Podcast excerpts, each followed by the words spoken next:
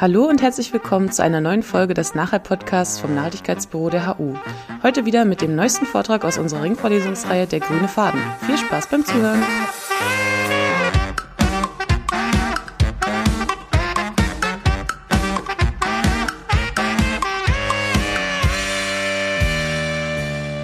Hallo, schön äh, euch alle zu sehen. Ich hoffe, das ist auch okay, wenn ich euch duze. Ähm, so alt bin ich auch noch nicht.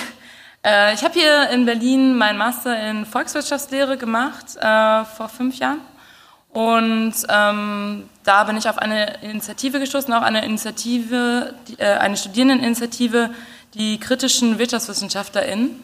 Ähm, und die sind in einem Netzwerk von pluralen Ökonomen wieder äh, engagiert, äh, die wiederum auch ein internationales Netzwerk haben, die sich ein, eine Kritik an dem, was man in einem normalen Volkswirtschaftsstudium lernt, ähm, also an ähm, Modellen, auch Wachstumsmodellen, die eben keine äh, Begrenzung von natürlichen Ressourcen kennen, ähm, Modelle, die eigentlich nur nach Kosten-Nutzen-Analyse und nach Anreizstrukturen bewertet werden. Und äh, dieses Studierendennetzwerk der, der, pluralen Ökonomik setzt sich eben dafür ein, dass im VWL-Studium, aber auch im Grundteil von äh, BWL und äh, Soziologie eben äh, Sozialwissenschaften ähm, andere Paradigmen, andere ökonomische Paradigmen, die mal Teil von so einer ökonomischen Ausbildung waren, wieder in die Universitäten zu bringen. Ähm, unter anderem äh, ist da äh, auch ökologische Ökonomik dabei, aber auch feministische, marxische Ökonomik, keynesianische Ökonomik. Ähm, und das ist ein äh, Teil äh, meines Engagements bzw. meines Interesses und Hintergrunds. Und der andere ist, ähm, warum ich hier bin. Ich bin auch noch bei Democracy in Europe Movement aktiv. Ähm, manche von euch haben das vielleicht über Yannis Varoufakis schon mal kennengelernt. Das ist der ehemalige griechische Finanzminister, der sich damals gegen die Politik der Troika in der Eurokrise ähm, sehr stark und sehr medial präsent äh, entgegengewandt hat. Ähm, aber leider, äh, musst du sagen, äh, verloren hat. Und diese äh, DiEM25, heißt es Democracy in Europe äh, Movement, ähm, ist in ganz Europa vernetzt und versucht, so etwas äh, zwischen ja, realistischen oder ein bisschen realpolitischeren Utopien äh, zu entwickeln. Und eine davon ist äh, dieser Green New Deal äh, for Europe, äh, auch in Anlehnung an dem, was es an Green New Deals äh, in, sowohl in den USA als auch in UK ähm, aktuell gibt und diskutiert wird. Und ähm, meine Hintergrundfolie sind äh, definitiv äh, die ähm, globalen ökonomischen und äh, politischen Verhältnisse. Ähm, fokussieren möchte ich mich aber ähm, zum einen auf äh, die europäische Verteilungsfrage, wie ich das nenne, also welche Fliehkräfte gibt es. Ja, anfangen äh, wie, mit einem Zitat, wie das äh, beliebt ist. Ähm, Make no mistake, a new world order is emerging. The race for leadership has already begun. For the winners, the rewards are clear. Innovation and investment in clean energy technology will stimulate green growth. It will create jobs It will bring greater energy independence and national security. Ähm, dieses Zitat äh, stammt äh, tatsächlich von äh, Josef Ackermann, wer sich erinnert, der ehemalige äh, ist äh, ehemaliger Vorsitzender äh, der Deutschen Bank und das tatsächlich auch schon, schon in Anführungsstrichen vor zehn Jahren. Also das ist die Betrachtungsweise, die in der Finanzwirtschaft nicht nur aktuell, ähm, sondern halt auch schon vor zehn Jahren, vor knapp zehn Jahren vorgeherrscht hat. Also ganz interessant, in welche Richtung da gedacht wird. Ähm, das werde ich auch immer wieder noch aufgreifen. Ähm, als kleine Anfangsgeschichte möchte ich aber noch mal äh, in Spanien beginnen, äh, 2011.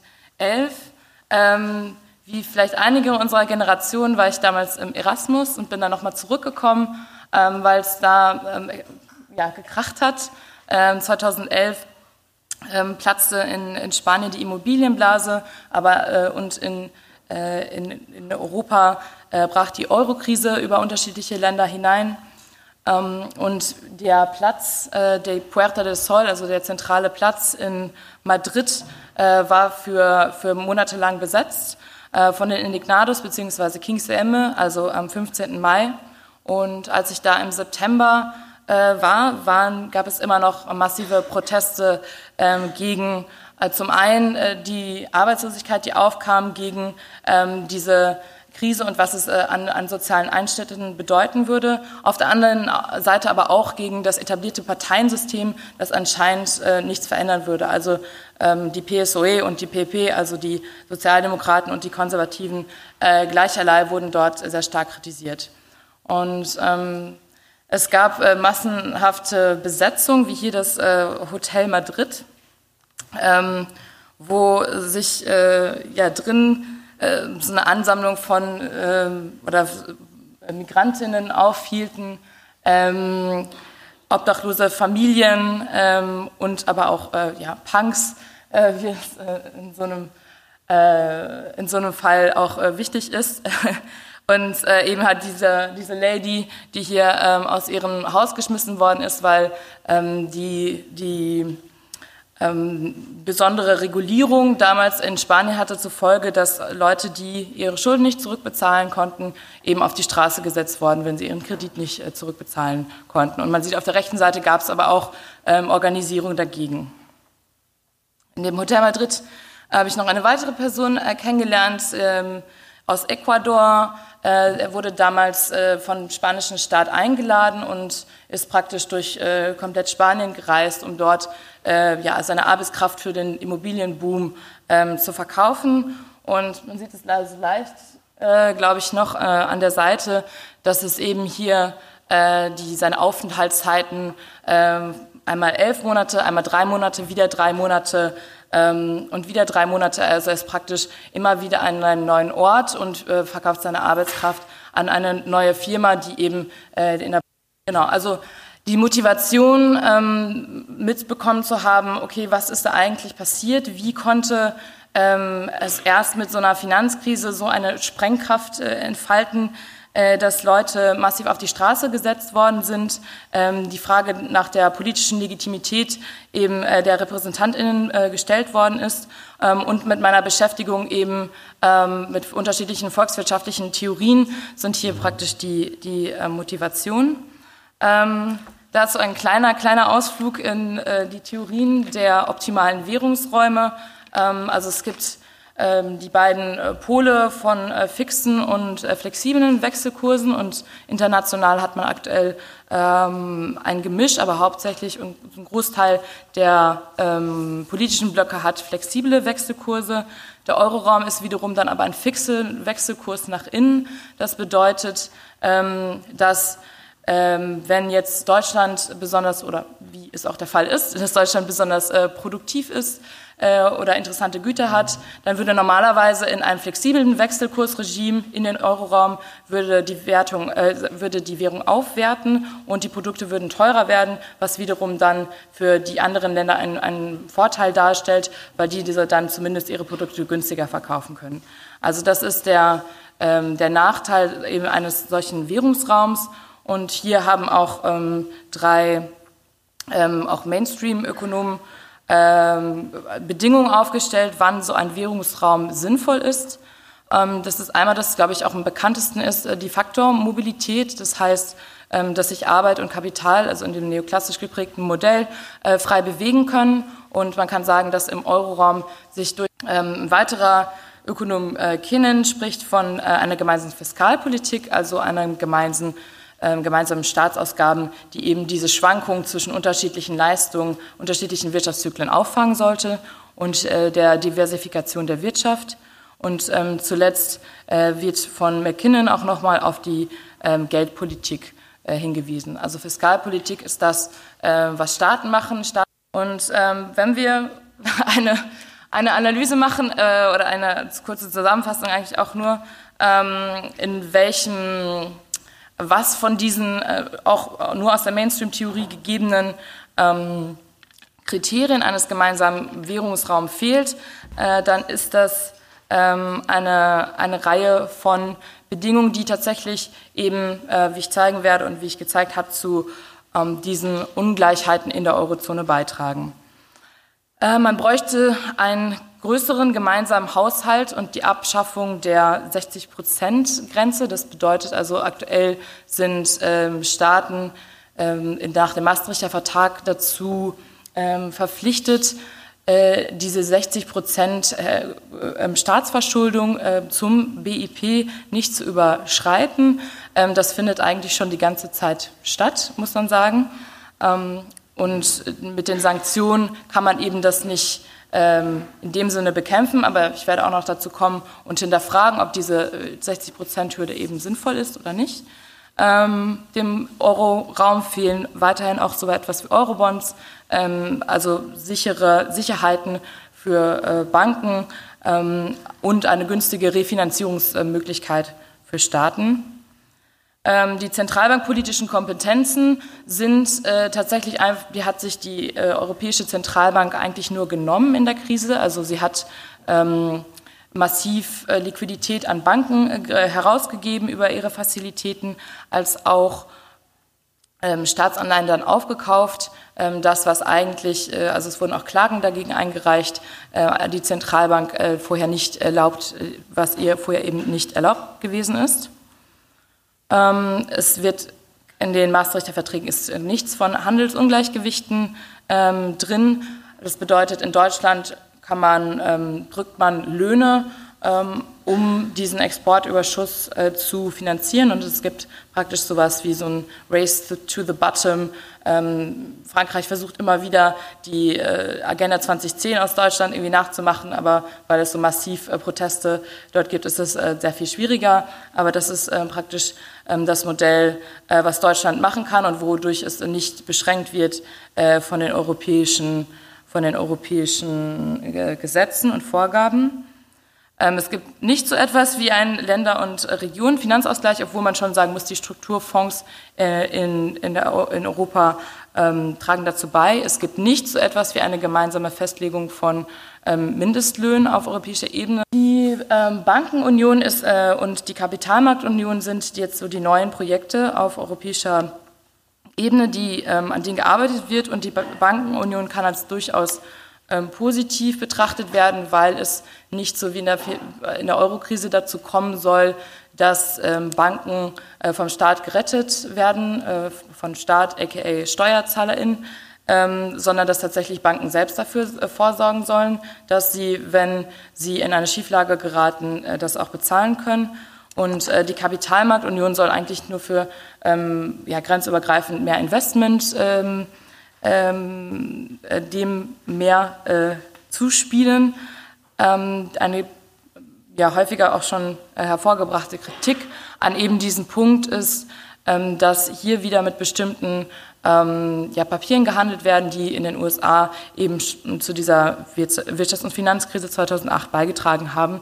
Also aus der Not heraus, irgendwo Wachstum her zu generieren, ähm, lehnt man sich tatsächlich eher in Richtung äh, Kapitalmarkt, als äh, zu sagen, okay, die öffentliche Hand sollte eigentlich jetzt äh, investieren. Das ist die Schieflage, die wir aktuell ähm, in der Europäischen Union haben. Ähm, nichtsdestotrotz, also das können wir auch nachher nochmal diskutieren, gibt es auch Vorteile, die eine gemeinsame Währung natürlich hat. Ähm, und das sind äh, die Auswirkungen nochmal ähm, die ihr sicherlich vielleicht auch noch im Kopf habt. Also massiv schlägt die Krise halt gerade in den Ländern rein, die den Euro haben, mit Arbeitslosigkeit bis zu 25 Prozent in 2012 durchschnittlich, ähm, in Griechenland und Spanien, ähm, aber auch hohe Arbeitslosigkeit in, in Portugal ähm, und Irland. Ähm, die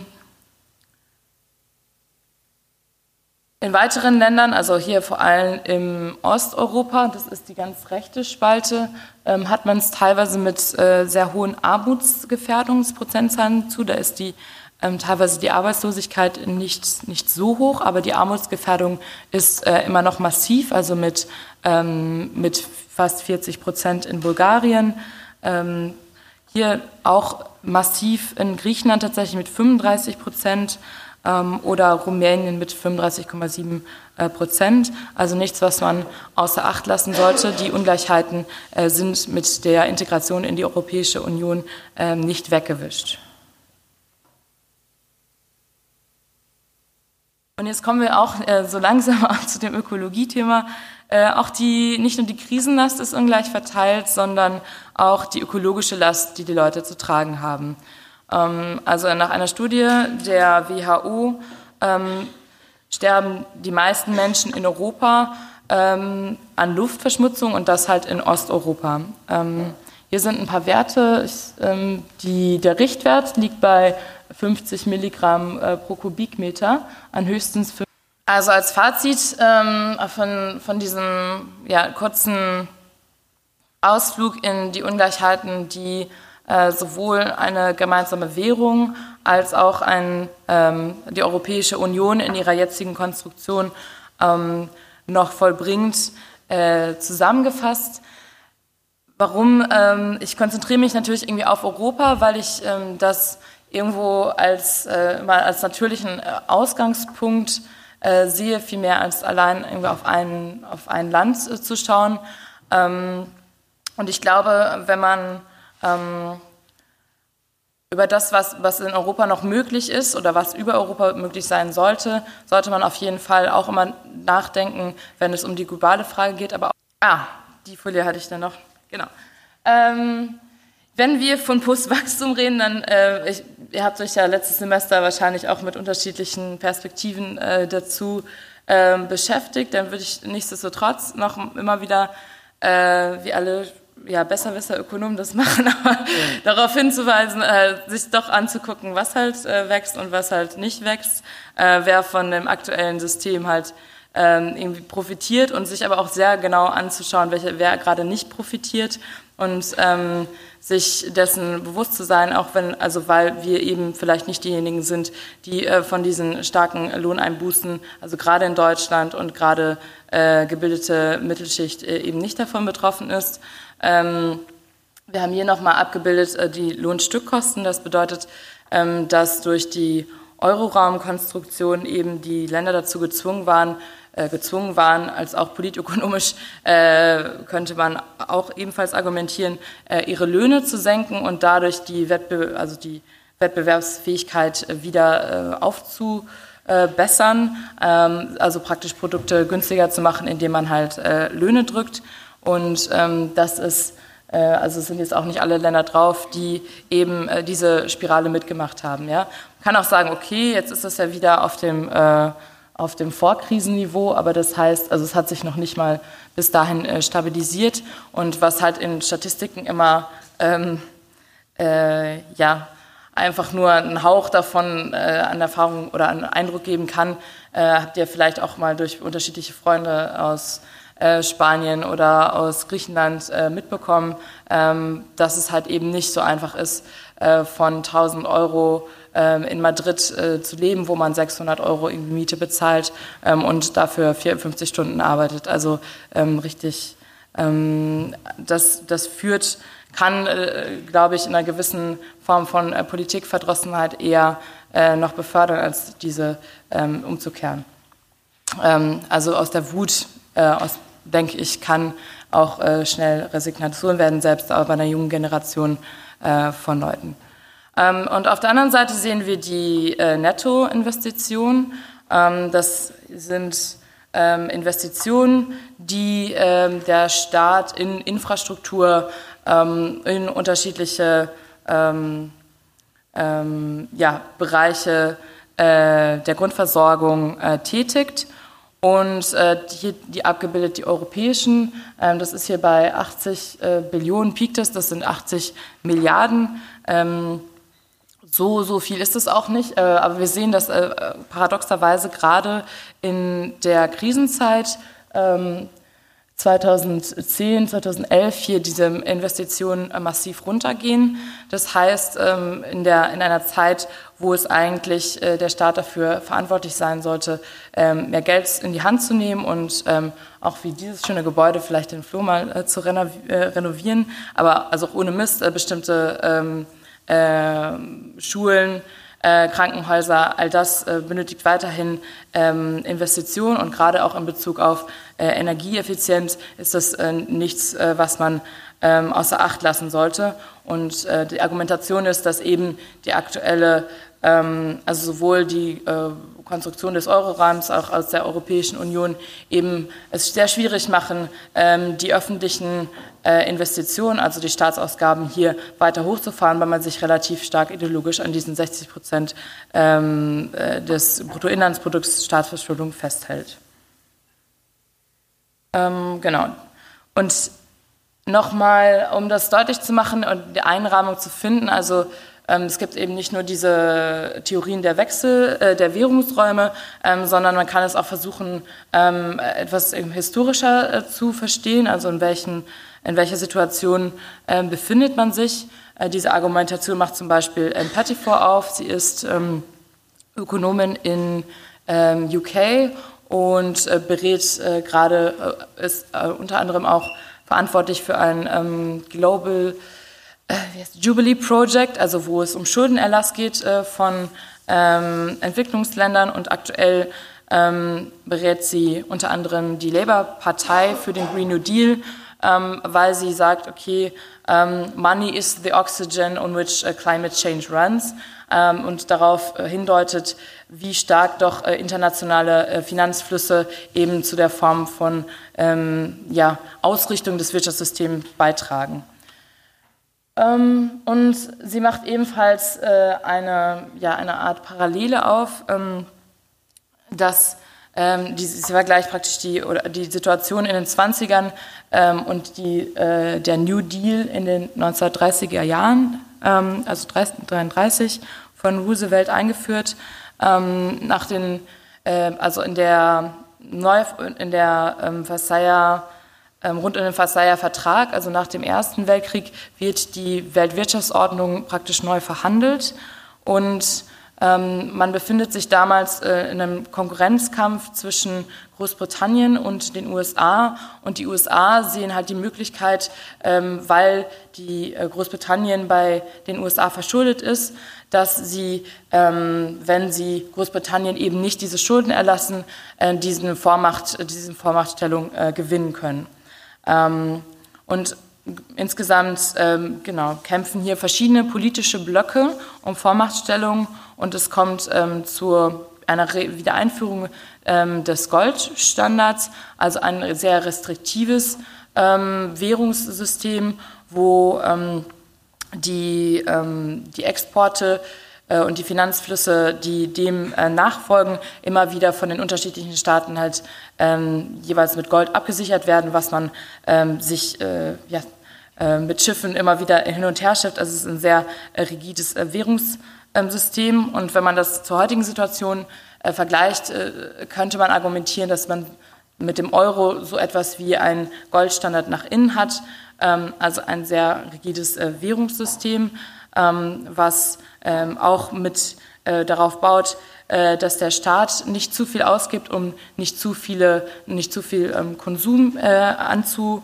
ähm, anzustoßen, ähm, wohingegen man auf der Seite der freien Kapitalmärkte ähm, eben dabei ist, diese ähm, zu liberalisieren. Und das, hat, das war eben auch der Fall in den 1920er Jahren.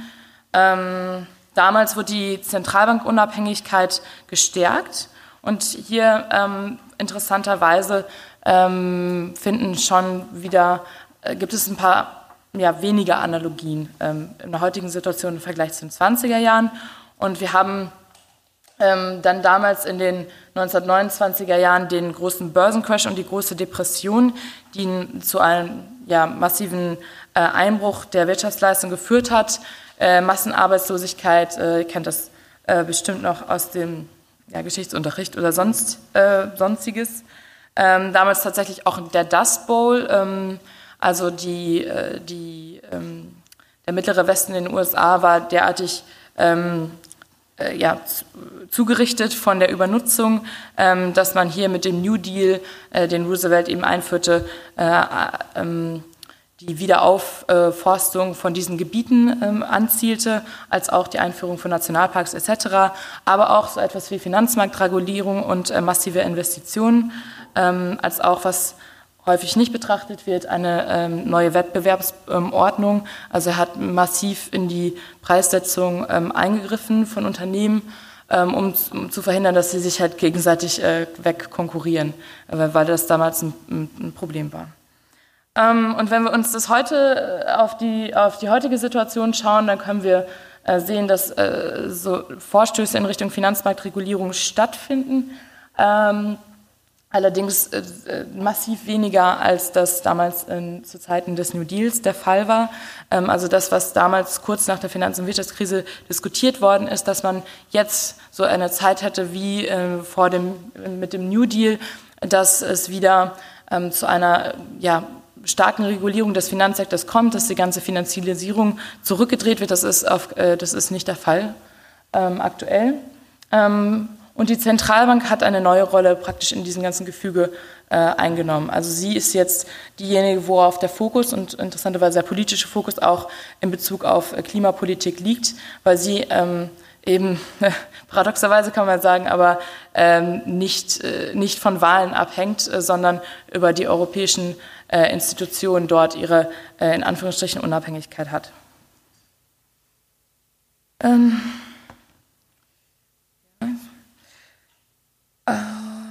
Ein letzter Punkt vielleicht tatsächlich noch, die Wettbewerbspolitik wird aktuell auch wieder in Frage gestellt, aber etwas in, in eine andere Richtung. Ähm, also wenn der Neoliberalismus das ähm, das Schlagwort der 90er und 2000er war, dann ähm, ist es zunehmend wieder eine Form von ja, Neoprotektionismus, ähm, also mit äh, der Meseberg Declaration ähm, von Macron und Merkel hat man so eine Strategie, die auf ähm, nationale Champions setzt. Das heißt, man möchte ähm, mit den großen Mächten und vor allen Dingen China mithalten und löst sich so ein bisschen von dem sehr stark auf Wettbewerb getrimmten ja, äh, Regeln der Europäischen äh, Union. Und das ist tatsächlich auch ähm, jetzt als Hintergrundfolie für ähm, so eine für ähm, ökologische ähm, Politiken eine ähm, eine spannende Fragestellung,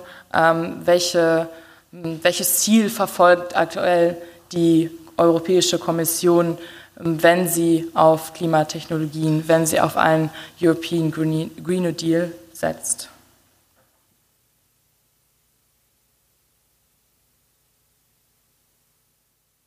Dazu ist das Zitat von Ursula von der Leyen in ihrer Antrittsrede zur Präsidentin der Europäischen Kommission, ähm, glaube ich, ganz aufschlussreich. Ähm, sie sagt, at the heart of it is our commitment to becoming the world's first climate neutral continent. It is also a long term economic imperative. Those who act first and fastest will be the ones who grasp the opportunities from the ecological transition. Also das ist, glaube ich, auch schon so ein bisschen, was hier äh, anfänglich äh, in der Einleitung deutlich geworden ist. Okay, man merkt, äh, die die Mainstream-Politik oder die Parteienpolitik springt irgendwie auf diese Green Growth-Geschichte. Äh, äh, ähm, Green Deal, Green Growth, das, äh, darüber kann man auch nochmal diskutieren. Ähm, und versucht sich hier anscheinend, also wie ich das versucht habe zu zeigen, einen Wettbewerbsvorteil vor den anderen, ähm, vor den anderen Mächten. Also man befindet sich nicht mehr in der Zeit, wo man davon ausgeht, dass die, die Koalitionen mit den USA ähm, so stabil sind, sondern man macht sich zunehmend äh, unabhängiger. Man ist durch die ähm, ähm, durch die, die, amerikanische Strategie, die mit äh, Fracking und so weiter zu einem äh, sehr starken, ähm, den ersten Schritt praktisch in ihre eigene Energieunabhängigkeit gemacht hat, ist man den in Anführungsstrichen hinterher und versucht jetzt ähm, hinterherzuziehen in der Form von äh, größerer Unabhängigkeit. Aber wir sehen, das Framing hört sich eher an wie eines von Josef Ackermann als, äh, als von der äh, progressiven Seite. Äh, andere Green New Deals äh, oder ein anderer Green New Deal wird hier äh, vorgeschlagen ähm, von Alexandria Ocasio-Cortez in den USA. Ähm, und ich, ich habe hier einfach nur ihren, ihren angehefteten Tweet äh, mal ausgeschnitten, um eigentlich nur deutlich machen, von welcher anderen Denkweise äh, kommt dieser alternative Green New Deal, der in den USA propagiert wird und den eben auch DiEM25 äh, propagiert. Ähm, natürlich das äh, amerikanische Thema Medicaid for All, a Living Wage und Labor Rights, ähm, Renewable Energy, um, Not Hurting Immigrants, uh, Holding Wall Street Accountable. Und konkret sehen diese zwei Pläne so aus. Wir haben auf der einen Seite äh, die viel kritisierte oder enttäuschende äh, Klimaneutralität bis 2050. Äh, also das basiert jetzt wiederum auf der Rede, die Ursula von der Leyen, zu ihrer Antrittsrede, die sie gehalten hat. Und ähm, sie hat darin praktisch die Kernpunkte schon mal formuliert und einen Plan in 100 Tagen versprochen. Das ist, glaube ich, irgendwann im äh, Februar. Äh, aktuell ist schon eine Seite online gegangen, die hat aber leider äh, zum Green New Deal äh, von der Europäischen Kommission, die hat aber leider kaum Informationen. Ähm, die Facts, die man bisher hat, ist, dass äh, geplant ist, eine Billion Euro in den öko ökologischen Umbau in den nächsten zehn Jahren zu investieren. Das sind jährlich 0,63 Prozent des europäischen Bruttoinlandsprodukts über die Europäische Investitionsbank. Und ähm, es gab noch so ein paar Schlagworte. Ähm, interessanterweise setzt sie sich auch für einen äh, Energiewendefonds ein, also die Arbeiterinnen und Arbeiter aus, ähm, aus den ähm, ja, dreckigen Energienbereichen sollen hier ein Auffangnetz bekommen, also eine gewisse soziale Komponente möchte man denen anscheinend äh, geben. Eine Verteuerung des Flugverkehrs, CO2-Grenzsteuer. CO2-Grenzsteuer deutet schon wieder mehr ein bisschen die Richtung von, okay, man äh, befindet sich ein bisschen mehr in, äh, man geht, man nutzt es in Richtung äh, leichtes Protektionismus äh, und eben ähm, ähm, traut sich hier diese mittlerweile einzufordern. Ähm, hier ist der Green New Deal, wie ihn ähm, jetzt unsere Initiative vorstellt. Äh, also Klimaneutralität bis 2035, äh, 5 Prozent des Bruttoinlandsprodukts der Europäischen Union, was bedeutet, äh, dass es 80, 800 Milliarden Euro jährlich in den sozial-ökologischen Umbau investiert werden soll und tatsächlich auch über die Europäische Investitionsbank. Ähm, interessanterweise hatten, war diese Initiative, ähm, der Green New Deal for Europe von Diem, hatte ähm, diese Idee der Finanzierung der Europäischen äh, Investitionsbank, also die Kampagne schon vorher gelauncht, bevor wir wussten, dass das tatsächlich jetzt auch ähm, die Europäische Kommission macht. Also die Idee schwirrt auch rum, aber so konkret ähm, ist es äh, ja eine, eine, spannende Beobachtung. Ähm, und das Besondere vielleicht, aber da werde ich gleich nochmal zu kommen, an, diesen, an diesem Green New Deal for Europe ist, dass er komplett ähm, einer anderen Logik, nämlich eben eher einer von Alexander Ocasio-Cortez folgend ähm, äh, folgen soll, dass von den Bedürfnissen der Menschen halt ausgedacht wird, dass äh, eingestanden wird, dass Leute ähm, einen, einen Lohn zum Arbeiten, äh, einen gerechten Lohn für ihre Arbeit äh, erzielen sollen können. Ähm, und dass es ähm, dass mit bestimmten ähm, äh, und mit gemeinschaftlich ausgewählten Projekten ähm, Formen von partizipativer Demokratie sowohl in der Kommune als auch auf dem Arbeitsplatz äh, eingeübt werden kann, die aktuell äh, unter den ähm, ja unter der Austeritätsfuchtel äh, weiterhin nicht oder aktuell wenig möglich sind, dass man eben dieses massive Investitionsprogramm dafür nutzt, ähm, bestimmte ähm, ja bestimmte Strukturen äh, zu schaffen, die der Solidarität, die eben immer sonst ähm, unter dem Spardiktat äh, wegdefiniert worden sind. Und das bringt mich zur Modern Monetary Theory.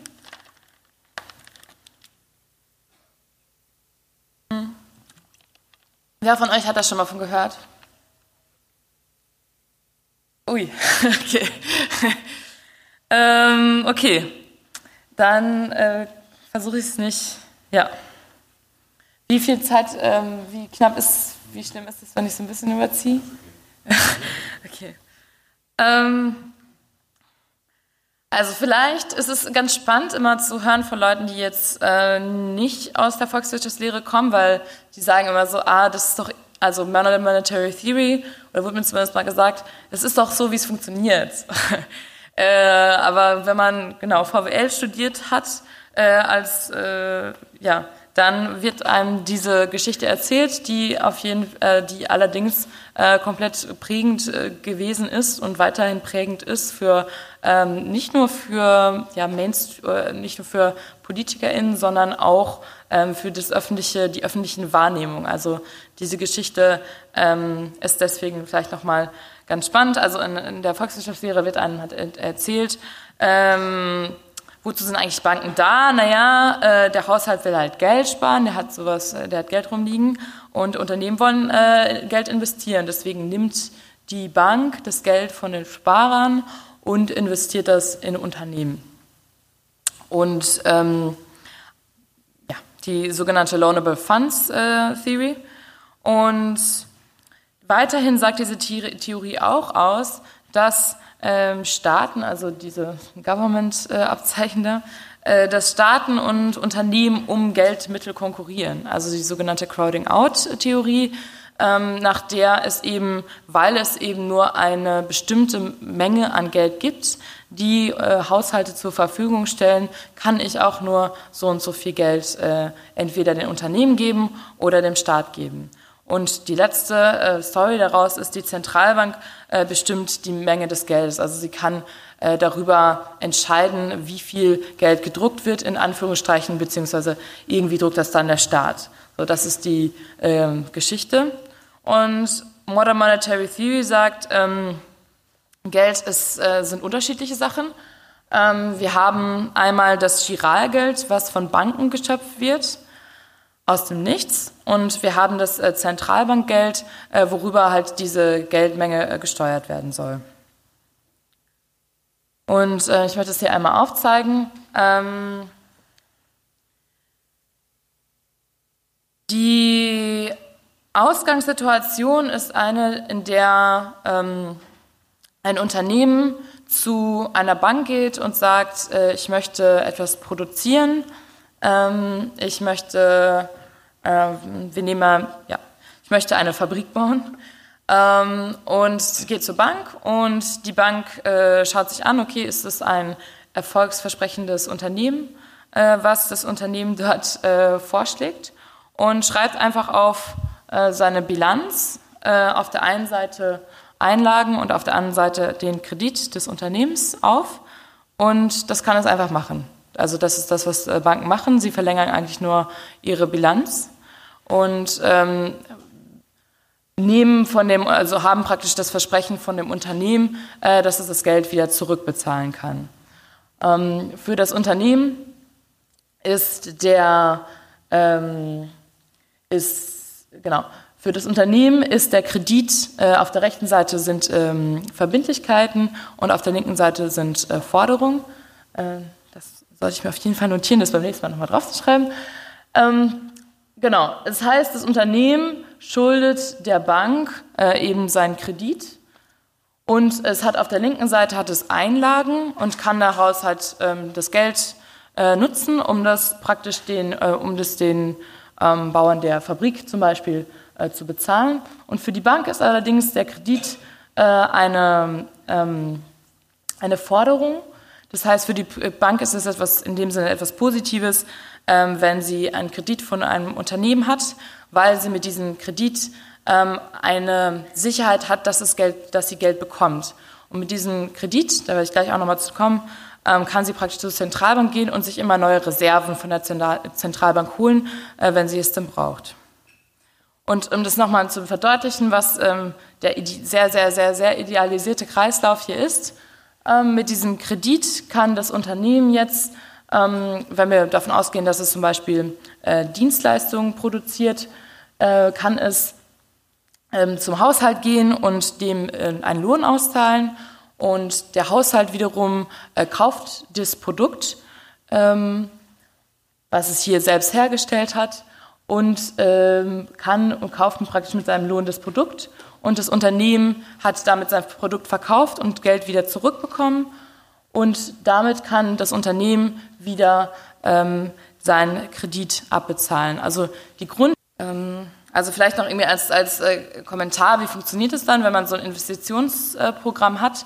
Äh, es gab ja schon mal von der Europäischen Union äh, den Juncker-Plan. Das sollte so eine kleine Finanzspritze sein, um die, ähm, um die Europäische Union aus der letzten Wirtschaftskrise äh, zu heben.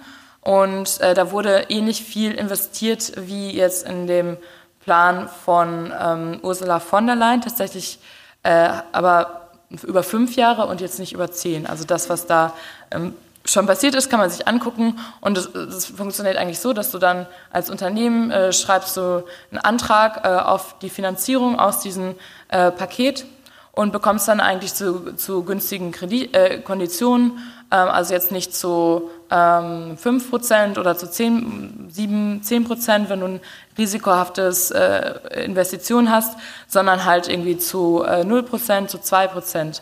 Und die Idee bei einem Green New Deal wäre eben, dass man bestimmte, bestimmte Wirtschaftsformen, bestimmte Produkte vielleicht eben nicht, ähm, also weil es sonst zu teuer wäre, zu risikohaft, dass man diese nicht einsetzen würde, weil man eben ähm, dafür bezahlen müsste. Und die Idee praktisch bei einem so einem Green New Deal, und da müsste halt sagen, okay, was steht, wird dann da genau drinstehen, äh, ist aber, dass ähm, dass eben diese äh, Projekte, die gerade aus einem ökonomischen Druck heraus noch nicht finanziert werden können, dass die eben finanziert werden können.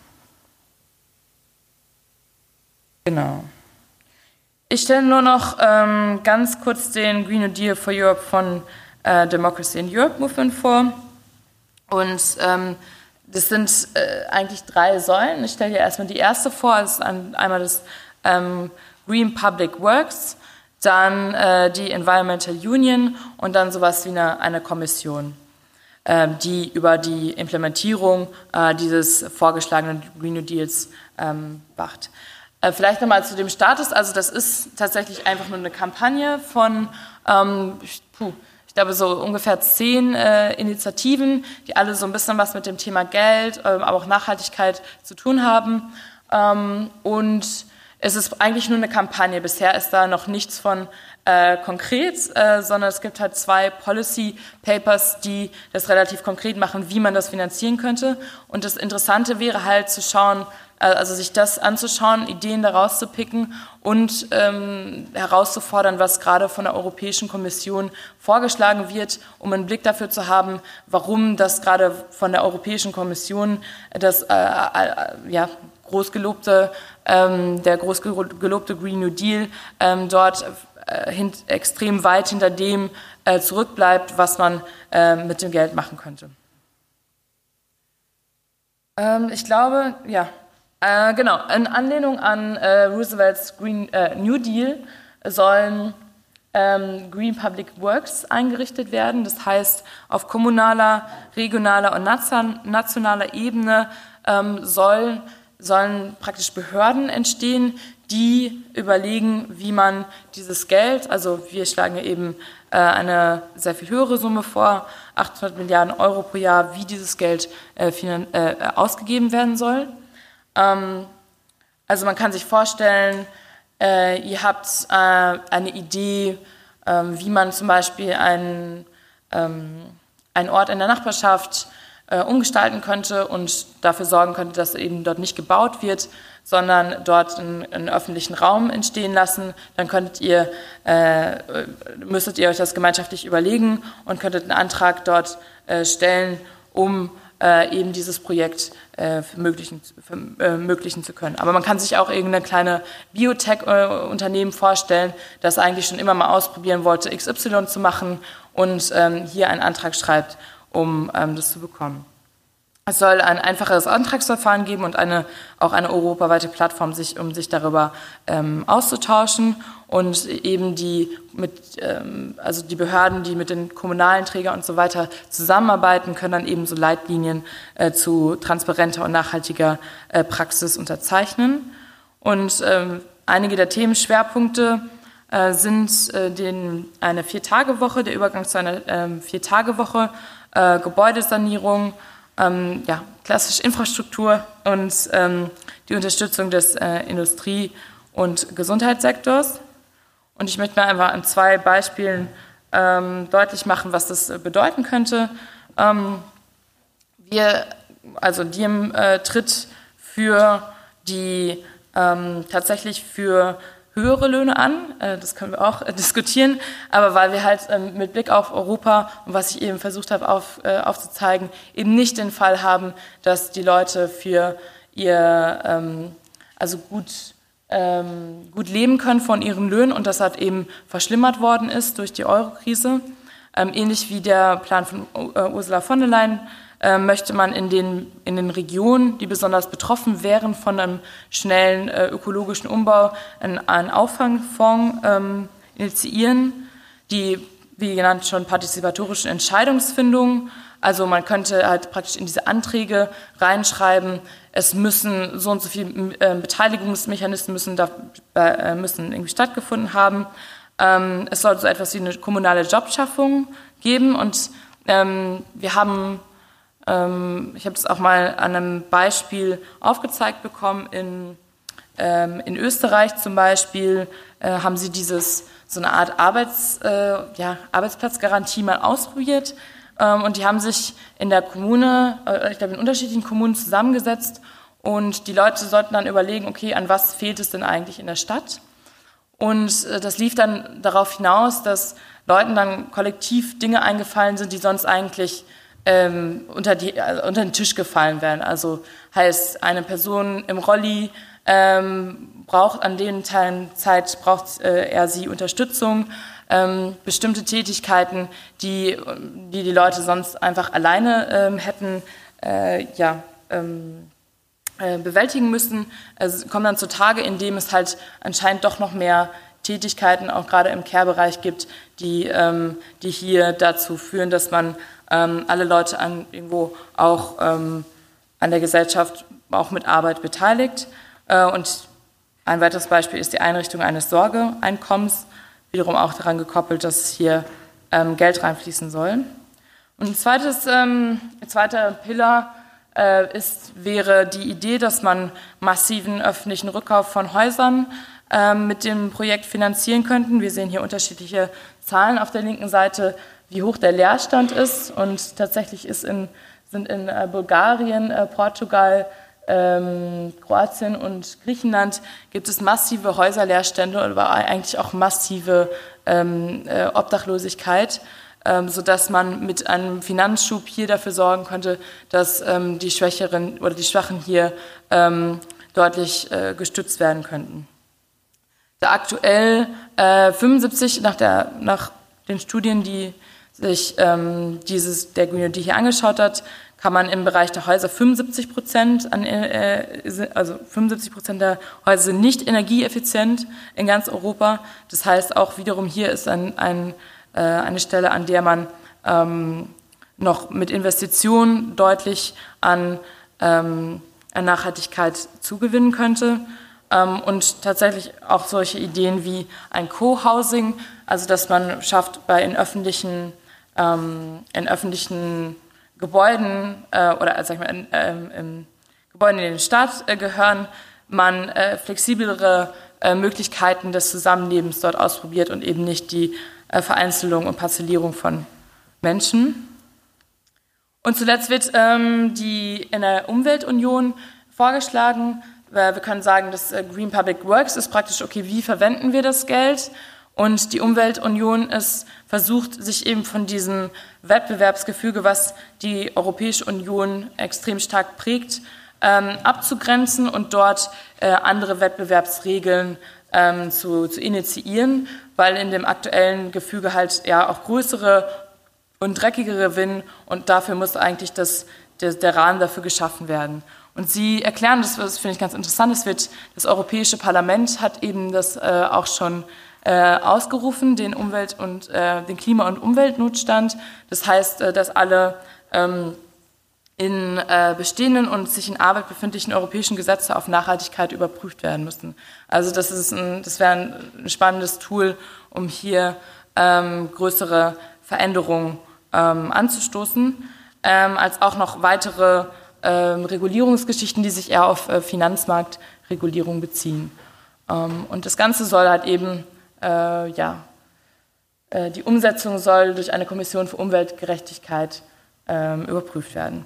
Das sind bestimmte Ideen. Es ist eigentlich dafür, dass ähm, es den, ähm, dass die Chance der Umsetzung nicht so gewaltig hoch ist, ähm, äh, sehr ambitioniert aus meiner Sicht. Ähm, aber ich komme hiermit auch zum Fazit, äh, halte das nichtsdestotrotz, ähm, möchte eigentlich nochmal die, die wichtigen Punkte, die ich versucht habe hier aufzumachen, ähm, deutlich machen und würde echt gerne damit äh, mit euch diskutieren, ob äh, nicht auch in Kontinentaleuropa der Green New Deal ähm, eine gewisse progressive und linkere äh, Bottom-up-Perspektive gebrauchen könnte, wie das halt in UK und in den USA der Fall ist. Ähm, und äh, genau, deswegen nochmal die letzten Punkte. Ähm, die weiterhin wackelige Eurozone und marktliberal ausgerichtete EU werden in der nächsten Krise wieder zur sozialen Verwerfung beitragen. Ähm, also eben diese äh, Geschichte, dass, dass es sehr viel an auch unsichtbaren Leid produziert, äh, wenn man mit diesen ähm, Konstruktionen weiter ähm, arbeiten muss. Die Monetary, Modern Monetary Theory bricht einen wichtigen Diskursstrang auf, der aufzeigt, dass Geld künstlich knapp gehalten werden kann. Das ist, glaube ich, das, was, ähm, auch wenn das jetzt, glaube ich, zu kurz gekommen ist, äh, aber wo man auf jeden Fall mit reinschauen sollte, äh, diese Möglichkeit auf der einen Seite, dass Banken äh, Geld schöpfen, auf der anderen Seite, dass eben auch Staaten das tun können und dass, wenn das halt künstlich niedrig äh, gehalten, also gegrenzt wird, dass es eben eine politische und eine politökonomische Entscheidung ist, hier die Möglichkeiten des Staates, Investitionen zu tätigen, ähm, äh, aufgehalten werden. Ähm, für den sozial-ökologischen Umbau braucht es diese finanziellen Ressourcen. Ähm, das ähm, ist wahrscheinlich auch schon in anderen weiß ich nicht genau, Vorträgen äh, deutlich geworden. Demokratische Wege der Steuerung inklusive der Budgethoheit bleiben durch den Euroraum weiter begrenzt. Also das ist, was ich versucht hier aufzuzeigen, man in, den, in einer Form von dem jetzigen äh, Finanzmarktkapitalismus ist, die, sind, ist diese ähm, Bestimmung, wer, äh, welche Staaten wie viel an ähm, demokratisch bestimmter ähm, ja, Budget herausgeben können, sehr stark umkämpft und wird in Zukunft wahrscheinlich auch keine größeren Freiheiten erlauben. Das heißt, man hat aktuell, wie wir das halt eben vorschlagen, über die Europäische äh, Zentralbank und die Europäische Investitionsbank Möglichkeiten, einen ökologischen Wandel zu finanzieren, auch wenn es das Problem aufwirft, dass es eben ähm, auch von rechter Seite als undemokratisch äh, ähm, kritisiert wird. Ähm, aktuell ist es, ähm, ähm, ist es leider die bittere Pille, äh, beziehungsweise würde ich auch wiederum gerne diskutieren. Äh, und zuletzt äh, macht es aus meiner, eben, meiner Sicht eben gerade Sinn, sich auch, in, wie gesagt, im Kontinentaleuropa diesen Green New Deal und progressive Varianten anzuschauen, ähm, weil es eben gerade von der Kommission schon gepusht wird und es schade wäre, wenn es ein billiges äh, Investitionsprojekt in schon vorhandene Strukturen äh, wäre und nicht diese Chance genutzt wird, äh, dass eigentlich das Grundgerüst, die Grundgedanken gar nicht so verkehrt sind. Äh, es ist viel zu wenig, es wird auf die falsche Art und Weise investiert und ähm, hat keinerlei Bezug zu dem, wie ähm, Menschen eigentlich sich organisieren könnten, um ähm, eine gemeinschaftlichere, ähm, progressivere Wirtschaftsform äh, anzustreben.